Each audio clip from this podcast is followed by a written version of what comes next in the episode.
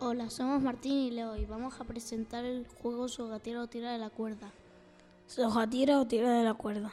El juego consiste en que los equipos tienen que tirar de la cuerda con la máxima fuerza posible hasta conseguir arrastrar a todos los miembros del equipo contrario a su propio campo. Para jugar tienen que haber mínimo tres jugadores en cada campo.